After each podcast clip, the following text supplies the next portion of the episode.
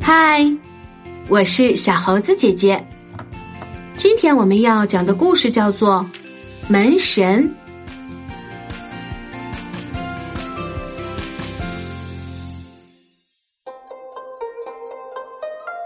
小朋友，在过年的那几天，你有没有注意到很多人家的大门上都贴有两个威武的门神呢？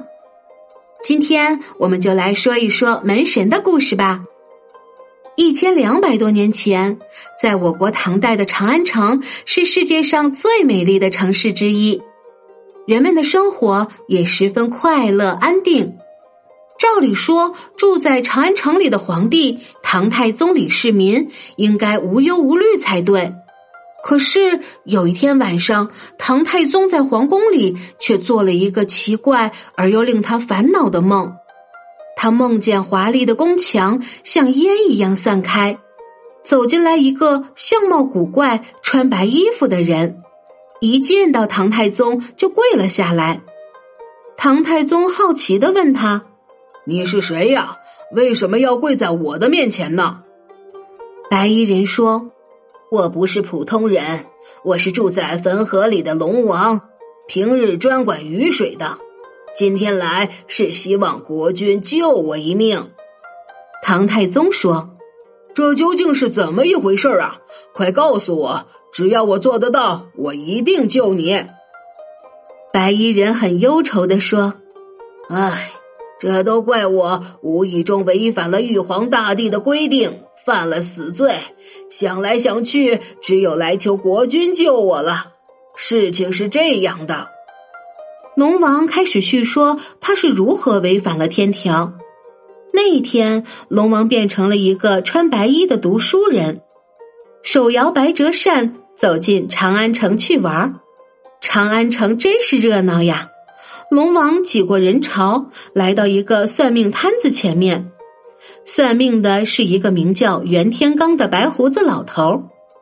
袁天罡向围观的人说：“我神通广大。”一切会发生的事，我都可以预先知道。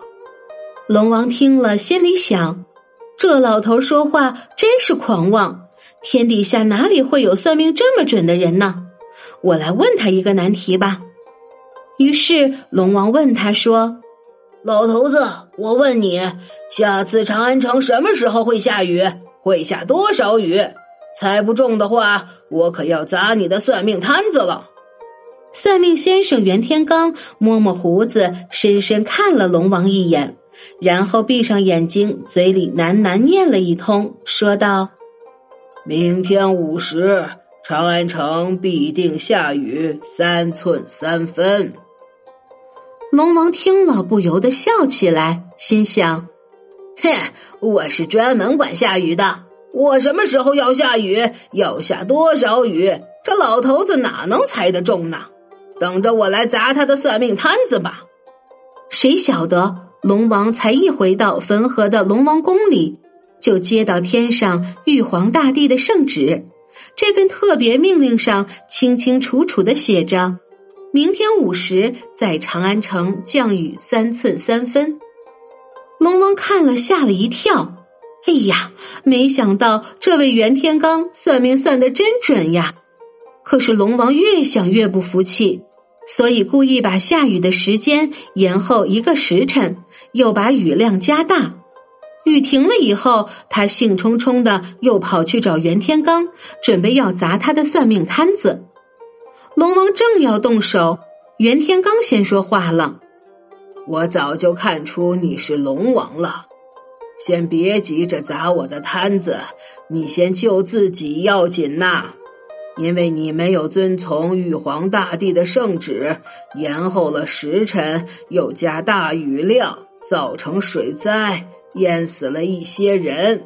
玉皇大帝大为生气，明日午时三刻就要派当今皇上的大臣魏征来杀你了。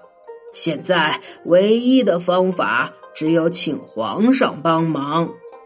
这回龙王知道袁天罡先生说的话都是真的，才匆匆赶到唐太宗的宫殿里求唐太宗救命。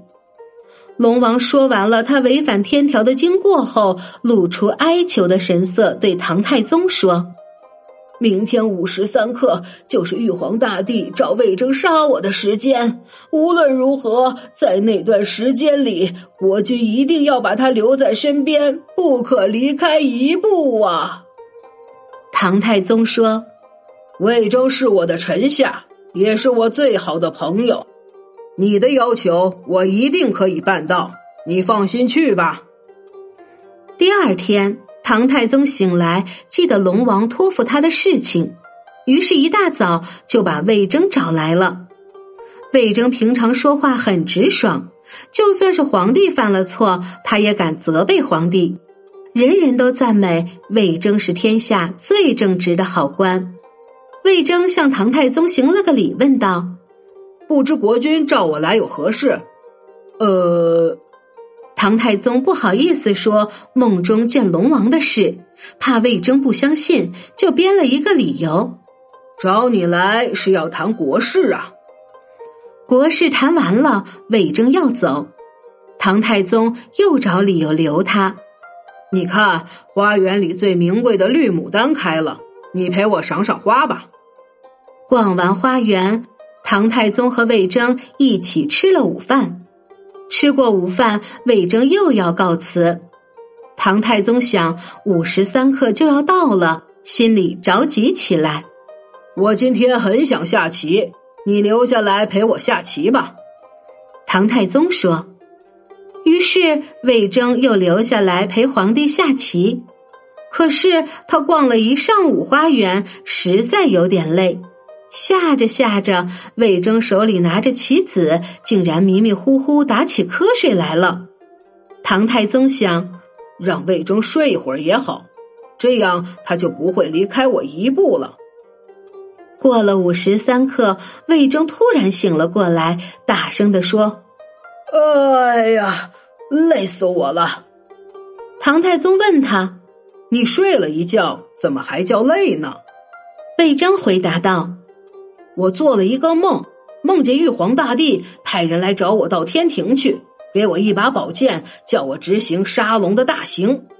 我看见一条遍身都是金鳞的大龙被紧捆在很粗的铜柱上，我遵从玉皇大帝的命令，就用力挥宝剑，把龙头给砍了下来。那龙头比牛头还大，好吓人呐！唐太宗听了大惊失色，没想到龙王还是被杀了，心里觉得很对不起龙王。从此，唐太宗每天都会梦见龙王，很生气的责备他不守信用。唐太宗的身体原来是很强健的，但是因为夜夜做噩梦，被龙王吓醒，所以就病倒了。国君天天晚上被龙王鬼魂纠缠，这可怎么办呢？大臣们都忧心极了，想来想去，想出了一个办法。唐朝的将军要算秦叔宝和尉迟恭最勇敢。秦叔宝手持宝剑，可以杀退千军万马；尉迟恭只要一声怒喝，再勇敢的敌人也会吓得跌倒。我们让这两位将军替国君把守宫门。鬼魂一定不敢再来了。果然，在秦叔宝和尉迟恭守护宫门的夜晚，再也没有见到龙王的鬼魂。唐太宗睡得很安稳，身体也康复起来了。可是，总不能叫两位大将军每晚看守宫门呀。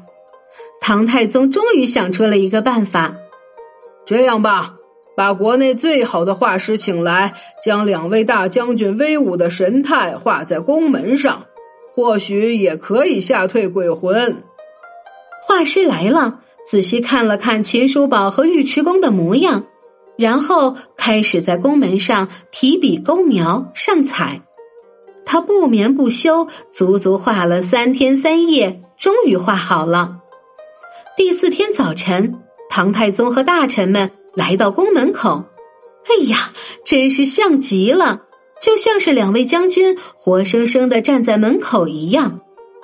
只见在朱红的门板上，秦叔宝将军身披虎面铠甲，双手持着一把长长的钺，腰边还配着剑和弓箭。